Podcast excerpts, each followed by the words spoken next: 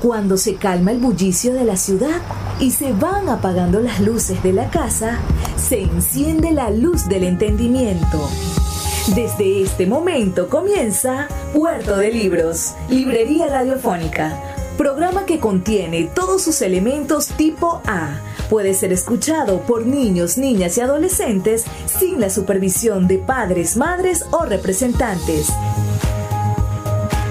Comienza Puerto de Libros, Librería Radiofónica. Bienvenidos a Puerto de Libros, Librería Radiofónica. Les habla Luis Peroso Cervantes, quien de lunes a viernes de 9 a 10 de la noche trae para ustedes este espacio a través de la Red Nacional de Emisoras Radio Fe y Alegría. 23 emisoras conectadas para llegar a sus hogares con buenos libros, con buena literatura, con oportunidades maravillosas para encontrarnos y por supuesto para reflexionar sobre quiénes somos como venezolanos. La noche de hoy vamos a estar compartiendo con ustedes un programa muy especial. Estaremos pasando, escuchando y viendo a aquellos que están a través del canal de YouTube. Bueno, estaremos compartiendo con ustedes la presentación del libro Desaparecidos en el Páramo, un libro del escritor venezolano Félix Gutiérrez, que trata sobre las verdaderas e interesantísimas desapariciones en los páramos venezolanos. Sin más demoras, solo recordarles que pueden enviar sus opiniones a través del 0424 672 3597 0424 672 3597.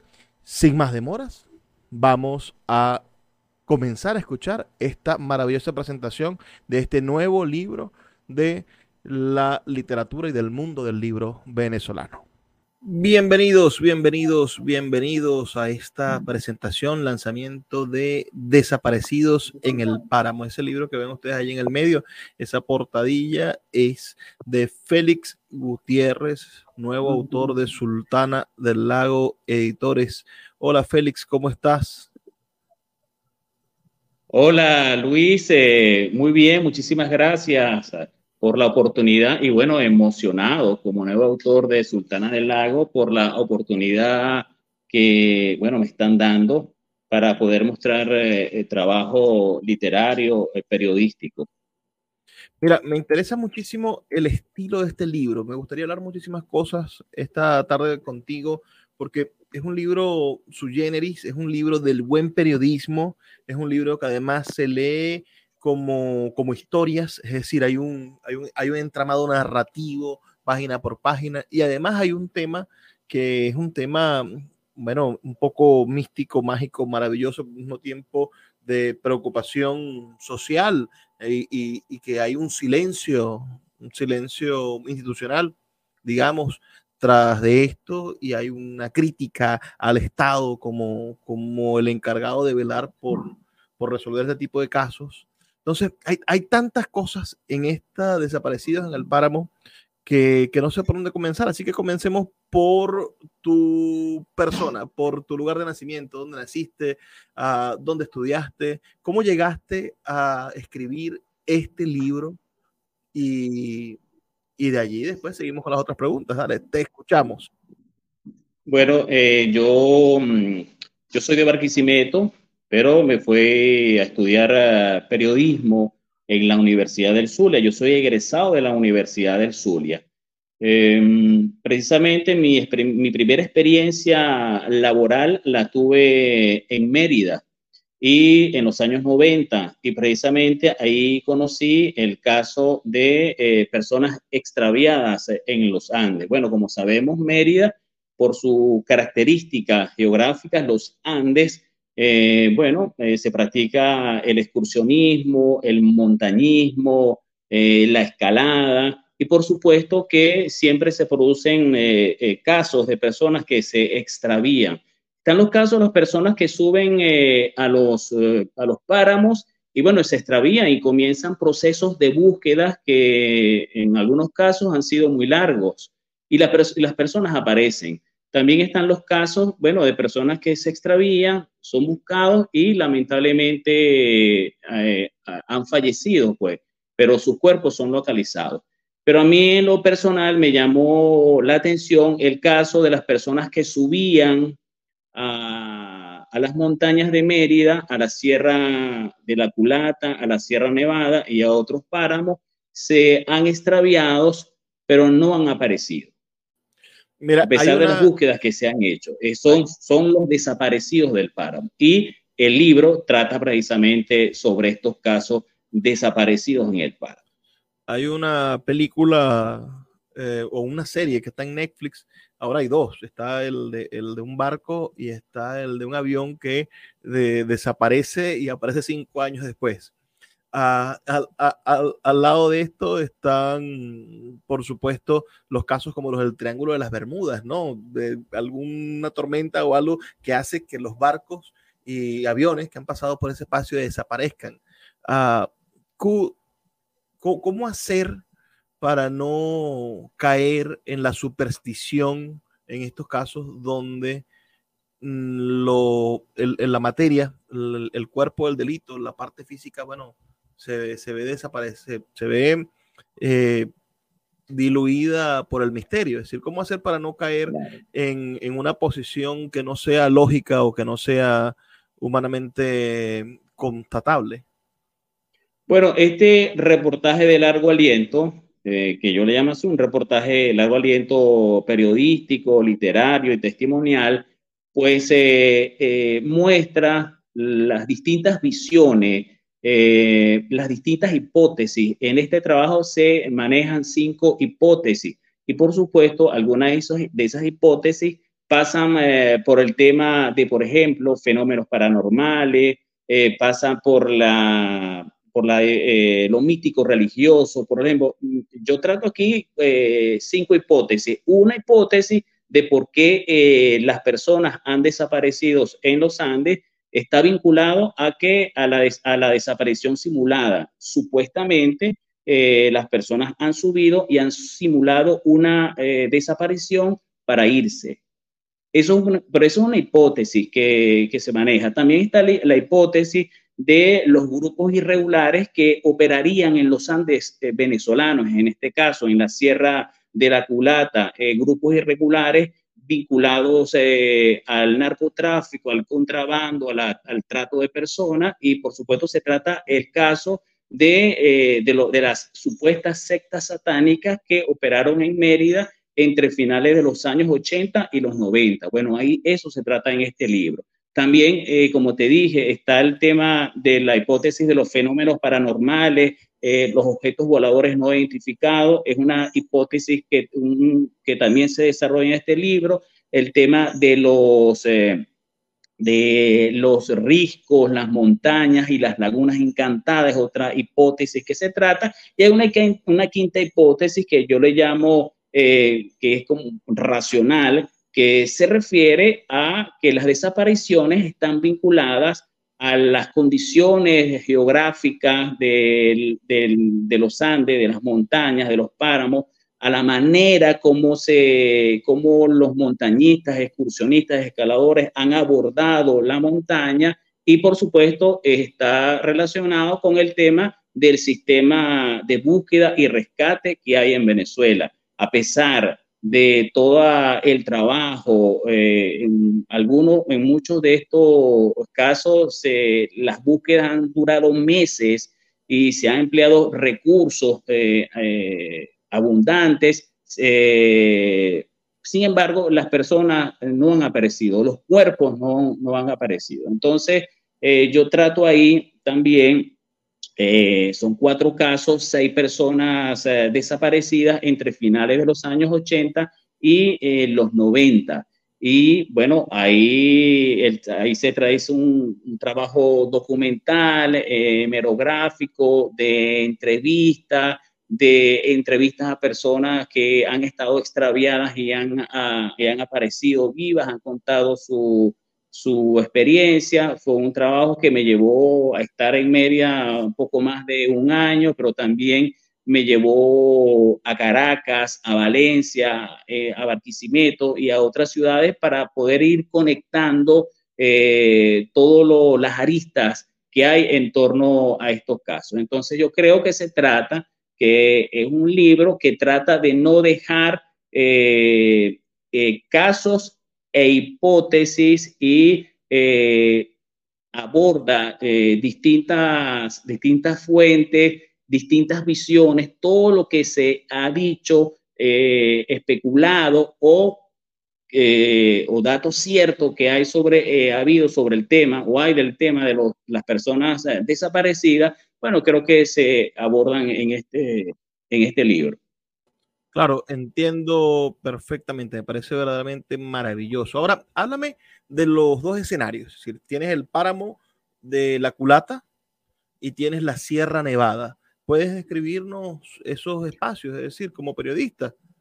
Claro, por supuesto. Eh, fíjate tú que, mm, bueno, yo ahí trato eh, casos que sean, hay, hay dos casos emblemáticos de desaparecidos en la Sierra de la Culata. Eh, también hay, se trata en el libro, en, se tratan también casos, hay un caso de una persona desaparecida en la Sierra, en la Sierra Nevada pero también hay casos eh, en el, eh, hay un caso en el páramo Los Carreros, en, eh, en, bailadores. En el caso de, en el caso de la Sierra de la Culata, está la desaparición de un joven de, 15 años de edad, eso fue en noviembre del año 89, que subió de hacer una excursión con unos compañeros de clase y en ese y en esa excursión eh, desapareció.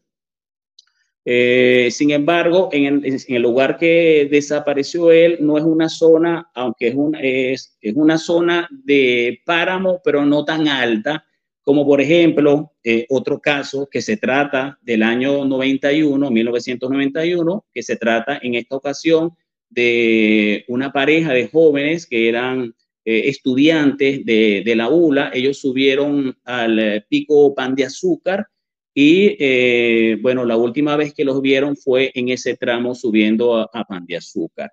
ahí está el otro caso que fue en los años 90 de un escalador de Valencia. él iba o fue a, a, los Andes, a la Sierra, a la Sierra Nevada, a escalar con otros dos amigos ya ahí las características eh, son otras porque ya es una zona más de, escalada, eh, una zona mucho más alta, pero él, eh, él se extravió, él desapareció en las inmediaciones de Laguna Verde.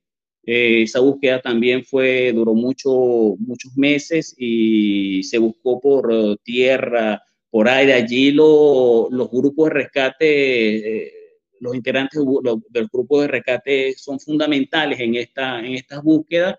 Eh, bueno, él desapareció. Y también está un caso eh, de unos hermanos, eh, los hermanos, unos hermanos de bailadores, también todos muy jóvenes, que subieron al páramo de, excursión y igualmente desaparecieron o no regresaron a, a su casa. Entonces, este caso también es tratado en este libro. Escuchas Puerto de Libros con el poeta Luis Peroso Cervantes. Síguenos en Twitter e Instagram como arroba Librería Radio. Seguimos en Puerto de Libros, Librería Radiofónica. Les habla Luis Peroso Cervantes. La noche de hoy estamos hablando sobre desaparecidos en el páramo. Esas personas que por una u otra razón han comenzado una expedición y la suerte o la mala suerte los lleva por un sendero en el cual nunca son descubiertos. Desaparecen de la faz de la tierra o por lo menos de la faz de los páramos. Este es un nuevo libro editado por Sultana del Lago Editores y estamos compartiendo con ustedes el acto de presentación de este libro. Así que no se despeguen ni un segundo. Escuchemos a su autor, Félix Gutiérrez, reflexionar sobre estos maravillosos asuntos. Mira, hablemos de. Aquí voy a, leer un fragmento del libro. Este fragmento comienza diciendo: Secuestrados por ovnis, ¿no? El agricultor José Alberto Dávila, un hombre de aproximadamente 70 años, aseguró que cuando era joven vio un ovni.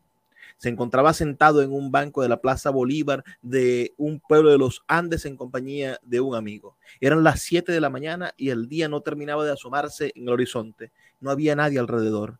De repente vieron aparecer un extraño aparato por encima de sus cabezas. Tenía forma de plato boca abajo.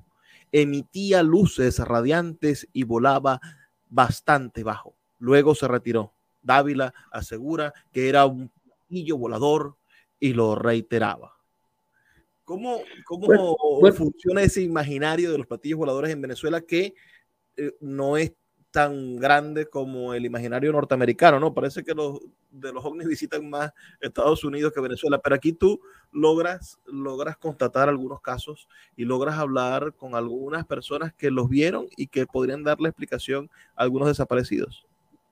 Bueno, son, eh, son testimonios y digamos que es, eh, son testimonios que yo fui recogiendo a lo largo de, de, la, de la, investigación eh, como ese y como otros. Sin embargo, eh, yo no dejo, yo muestro el testimonio, pero en el, en el libro no se certifica que fue de esa manera, porque no, no puede, mientras que los cuerpos, o sea, mientras que la, el, por lo menos la persona no aparezca viva o, o, si está muerta, eh, aparezca, este, no podemos revelar con, con, certeza, pues, que pudo haber sucedido. De allí eh, el gran misterio y el enigma. Entonces, así como yo muestro, eh, como yo muestro esa, ese testimonio de un agricultor, merideño campesino que asegura haber visto un platillo volador, haber visto un objeto volador no identificado, bueno, también allí se muestran como otras visiones que contradicen lo que dice el, eh, lo que me contó el campesino. Entonces, el libro se trata de eh, obtener eh, todas las visiones, los puntos de vista que hay sobre un tema tan enigmático, tan misterioso como es el tema de las desapariciones. Porque, por ejemplo, ¿qué sucede con el tema de la desaparición? Bueno, la desaparición es propio, tú contabas al principio, por ejemplo, el caso de las películas que están en Netflix. En el tema de las apariciones del Cono Sur de los años 70, eh, en toda esta época de, de, las dictaduras militares en América Latina, un poco se, establece, se sabía qué, estaba, qué sucedía con los desaparecidos, por ejemplo. Pero eh, en estos casos de desaparecidos no hay una certeza de lo que pudo haber sucedido. Y por eso se desarrollan todas estas hipótesis, entre las cuales se encuentran, por supuesto, el tema de los fenómenos paranormales porque está el tema de los objetos voladores no identificados, pero también de una serie de eh, fenómenos paranormales que asegura la gente eh, ocurre en Mérida e incluso ellos dan su testimonio de todos esos fenómenos paranormales. Y de allí creo que lo interesante del libro. Mira, no es descabellado entonces encontrarse con, con otro tipo de respuestas. Mira, ¿hay, alguna conexión en el libro con los desaparecidos políticos? Es decir, o, podrías intentar conseguir una, conexión. Bueno, sí, de hecho, ese, ese, ese, ese caso también se trata, o ese aspecto también se trata, porque, por ejemplo, se, se, asegura, se aseguraba en aquella época, y todavía se sostiene, que en los Andes hay grupos, eh, hay grupos irregulares, hay grupos irregulares eh, vinculados estrictamente al tema, de, al tema delictivo, al contrabando de armas, de droga, de trata de personas. Pero eh, políticamente, estrictamente, pues, pues no. no, no. Además que estos casos son de finales de los años 80 y principios de los años 90. Son los casos que se han Claro, en Mérida siempre hay casos de personas, eh, de personas extraviadas, pues todavía. Eh, por ejemplo, hace poco, el caso, eso fue en septiembre del año del 2022, el caso de estas personas que subieron eh, aparentemente a hacer unos rituales religiosos en un, el páramo, en un páramo de, de, la grita y estuvieron extraviadas 16 personas durante varios días. Ellos, todos ellos aparecieron pero decirte que hay un componente político, por lo menos en, el que, en, el en los, que yo, en los casos que yo trato, mm, pues no, no, no conseguí eh, evidencias. ahora hablemos de los familiares, hablemos de cómo trataste el tema de los deudos de los desaparecidos y además cómo tratas el tema de la esperanza de que aparezcan a pesar de los años. Bueno, esa es la parte más dura de, de este drama. La parte más dura del drama es el tema de los familiares. Pues. Eh, por ejemplo, ¿qué sucede con los familiares que no quieren hablar sobre, eh, sobre este caso? Ellos no desean hablar eh, sobre los casos y no desean porque ellos vivieron una situación tan difícil, tan traumática con, con el caso de sus familiares, buscado durante tantos meses y, y bueno, y es una situación muy traumática. Pero fíjate tú, yo quisiera leer por aquí un testimonio de una madre de uno de los de, de uno de las, de, las personas desaparecidas eh, que dice así. Eh, en la entrevista que yo le hice, ella indica que que no desee recordar no significa que quiera olvidar. No sé si me explico. El enigma que envuelve la desaparición de mi hijo la llevo siempre conmigo.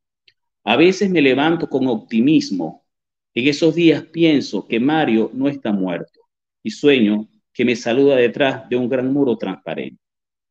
Entonces, eh, por ejemplo, en el, caso, de esta madre, eh, que fue la que de una u otra manera accedió a, conversar, porque la mayoría de las personas no quisieron hablar.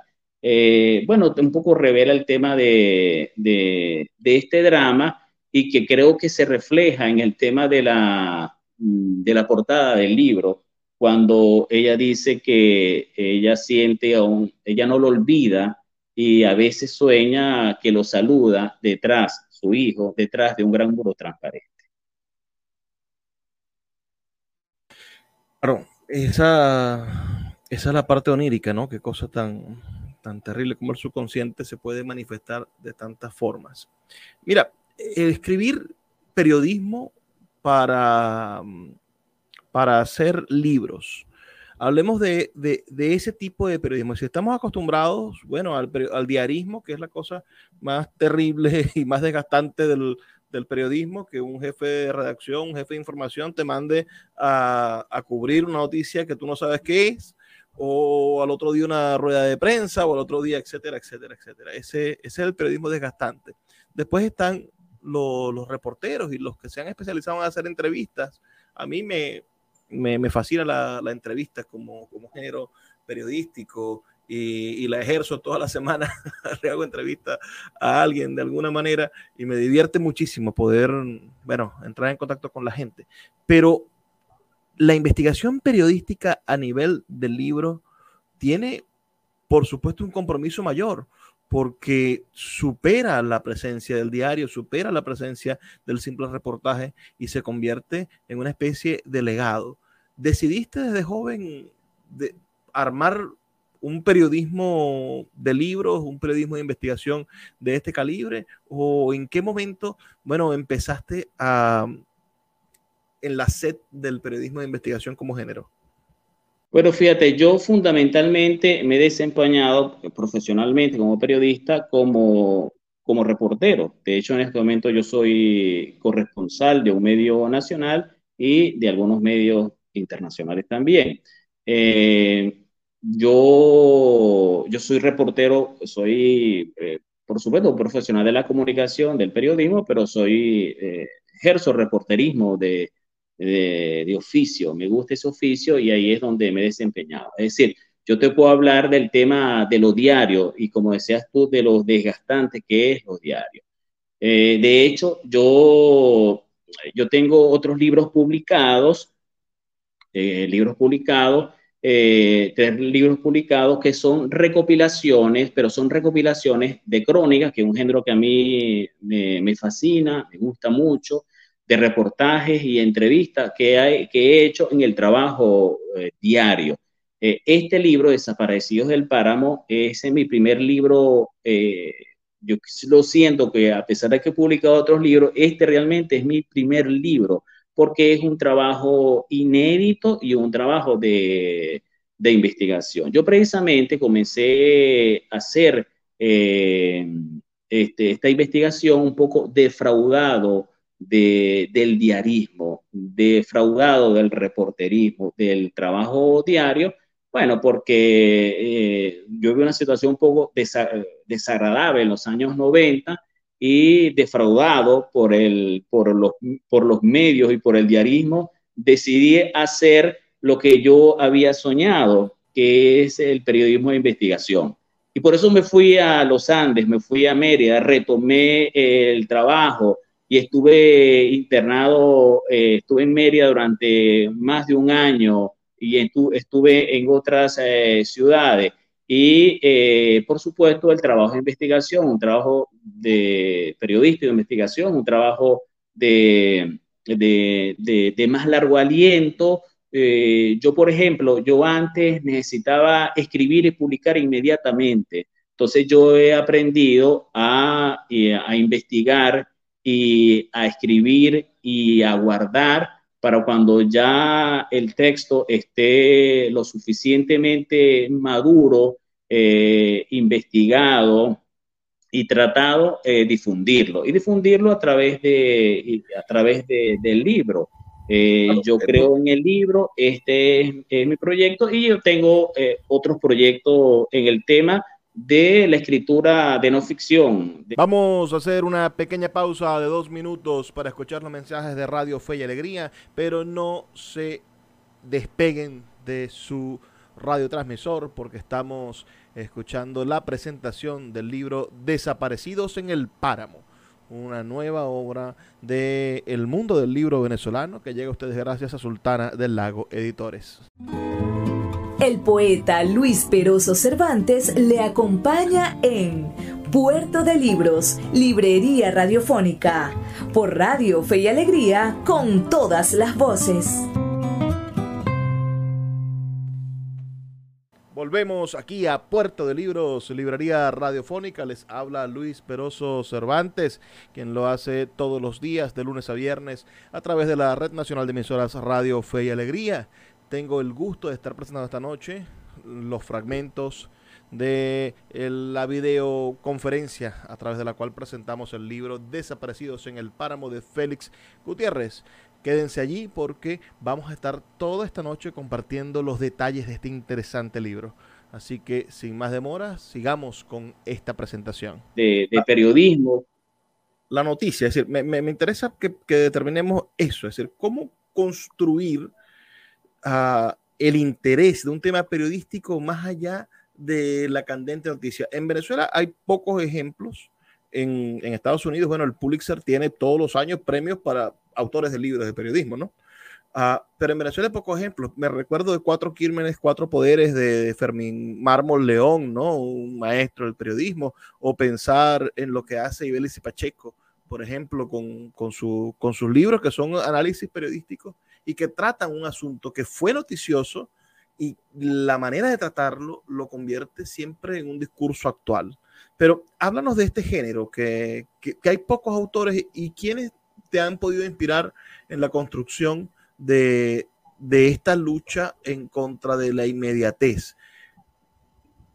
Bueno, fíjate que en, el, en Venezuela en realidad eh, percibo que no hay, no hay mucha cultura en, el ejercicio del periodismo de largo aliento mostrado a través del libro.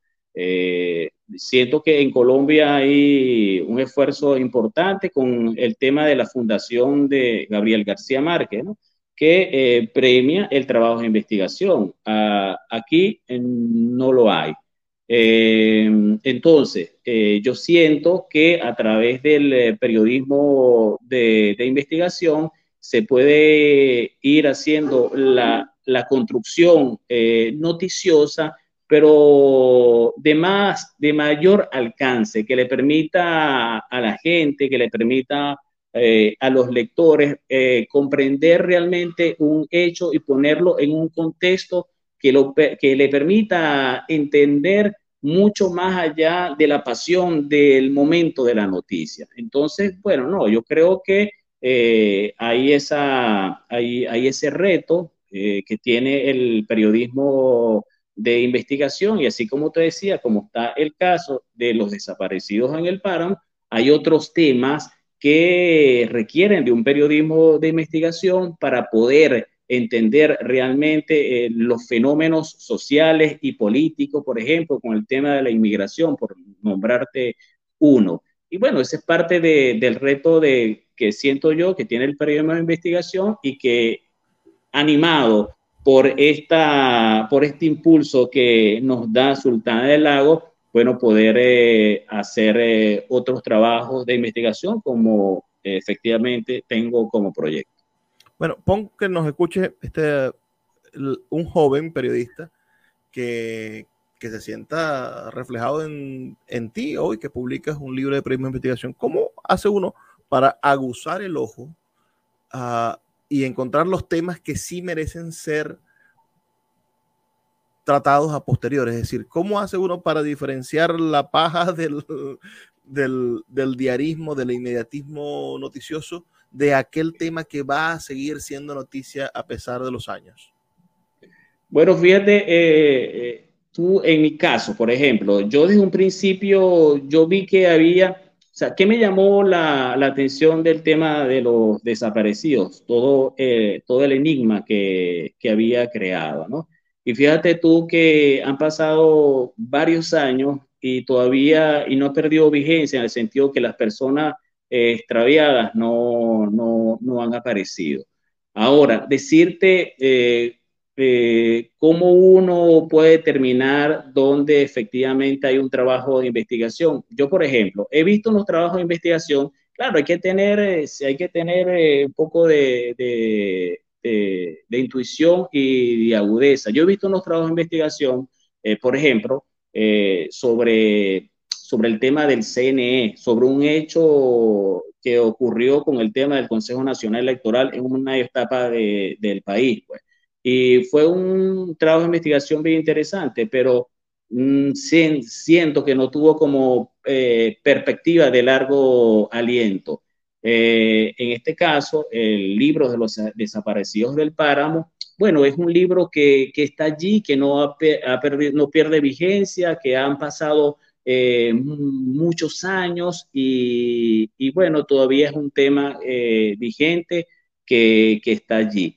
Y la manera, pienso yo, que uno eh, puede determinar todo un trabajo de investigación, creo que pues, con el ejercicio profesional que uno tiene, yo creo que se puede conseguir. Fíjate tú, yo como periodista me considero un, un cazador de historias. Yo siempre estoy buscando buenas historias. De hecho, si tú me dices cómo te defines tú como periodista, yo diría, bueno, yo soy un cazador de historias. Yo permanentemente estoy buscando buenas historias, no solamente para el tema de, de, periodístico, de la crónica, del reportaje, sino también para el trabajo de ficción, que también me, eh, me gusta, me, me llama la atención, me gusta y, y de una u otra manera lo he ejercido a través de, por ejemplo, de, del cuento.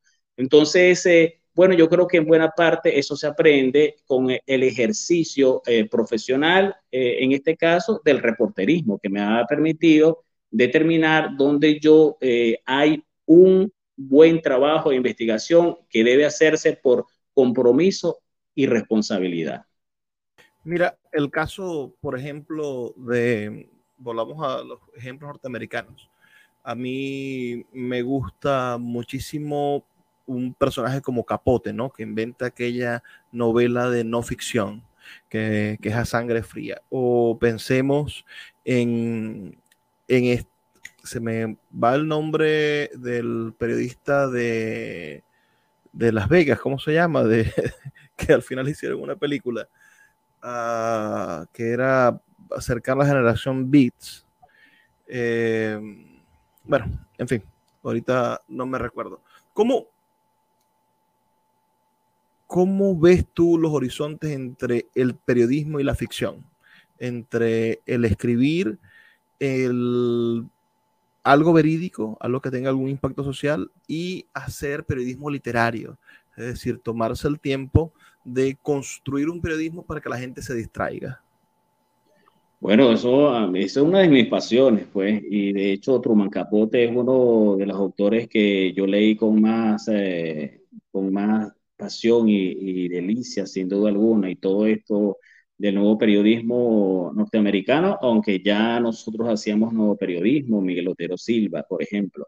Eh, bueno, fíjate tú, eh, este, este libro es, eh, es, periodismo, es decir, todos los hechos, los casos, los personajes son verídicos, son, son ciertos. Pues. sin embargo, la construcción del discurso, ahí hay elementos, eh, elementos literarios que se utilizaron para, bueno, para hacer eh, un discurso, para poder hacer eh, un trabajo mucho más, mucho más atractivo para el tema de, de la lectura.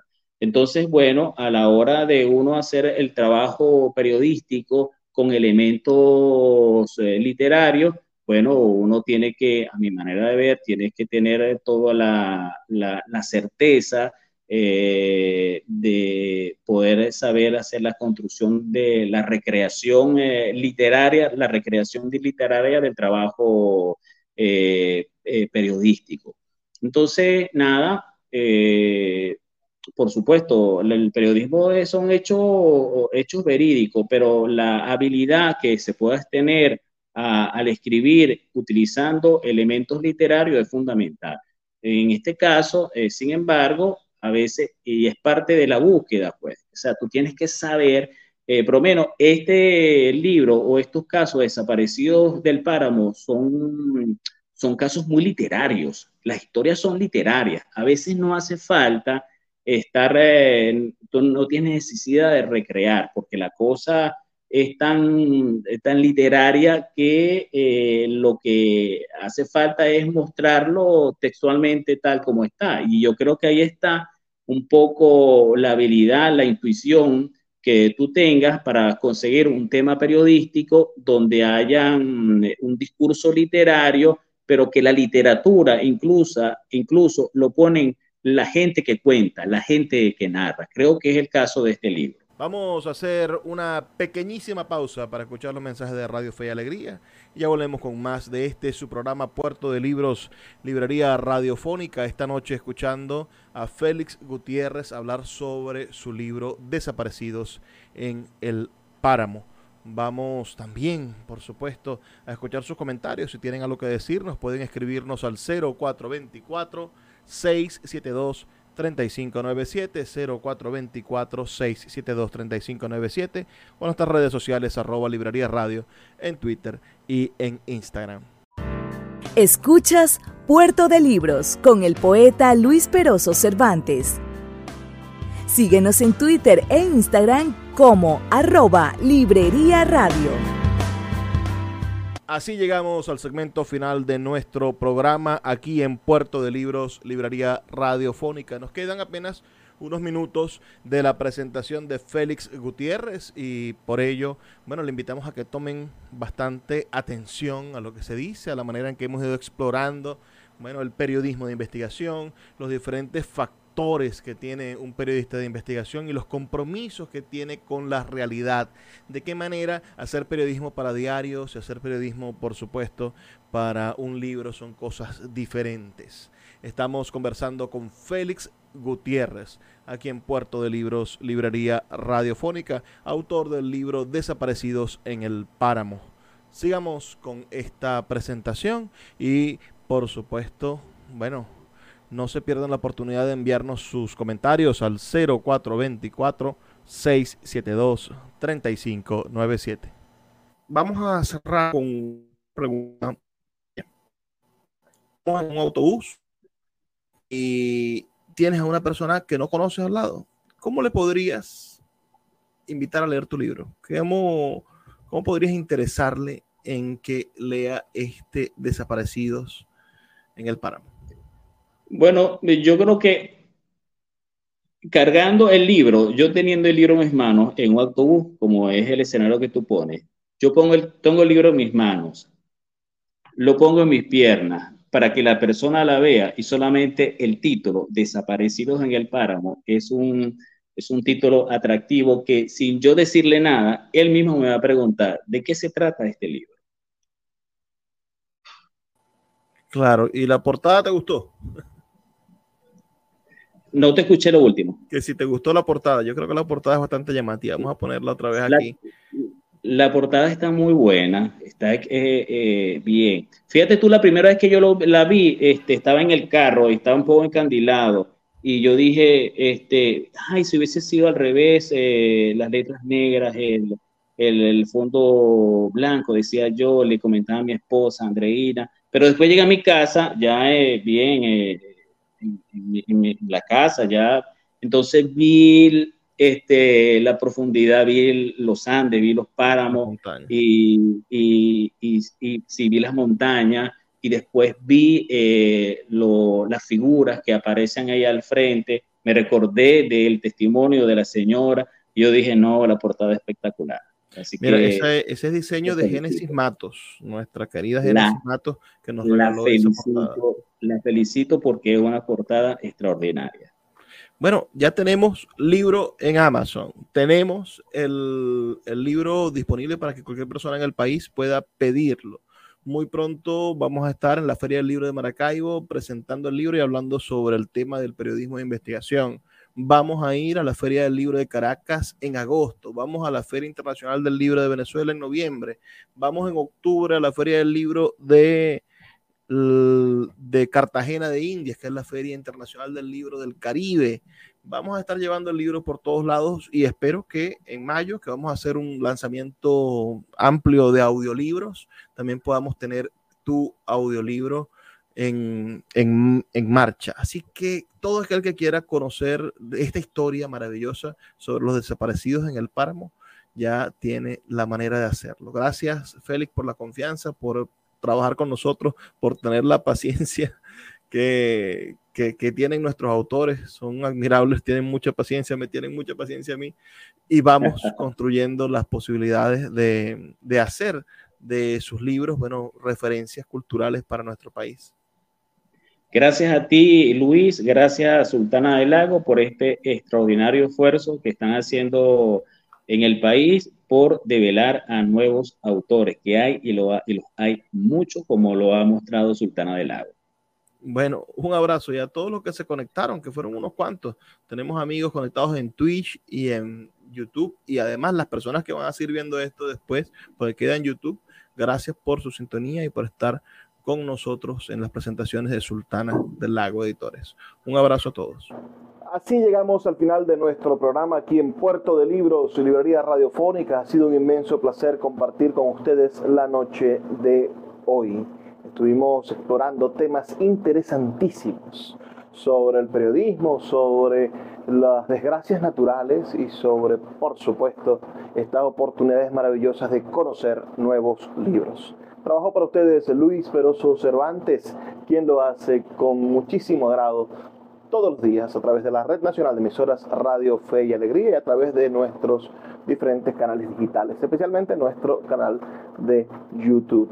Puedes seguirnos, por supuesto, en nuestra página web librariaradio.org, en nuestro canal de YouTube Luis Peroso Cervantes y en nuestras redes sociales arroba en Twitter y en Instagram. No queda más que pedirte que nos escuches el día de mañana, pero no sin antes decirte nuestro mensaje de todas las noches. Por favor, sean felices, lean poesía.